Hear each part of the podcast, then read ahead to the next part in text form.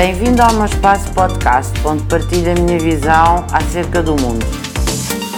Cada vez mais as organizações querem que, se,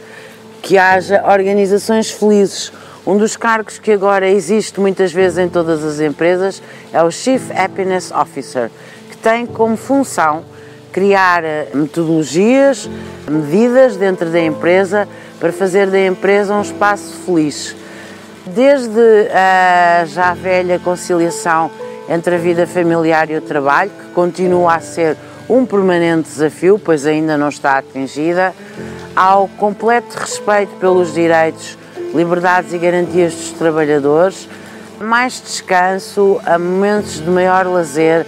a pequeninas coisas que se podem fazer dentro de uma empresa que redobra a alegria. Efetivamente, esse hoje é o desafio principal de qualquer empregador: tornar as empresas um espaço mais alegre e mais feliz para que todos se sintam bem e pensem na sua empresa não só como o espaço onde vão trabalhar e desenvolver as suas atividades profissionais, mas o espaço onde se sentem bem, o espaço onde são felizes e o espaço onde querem estar.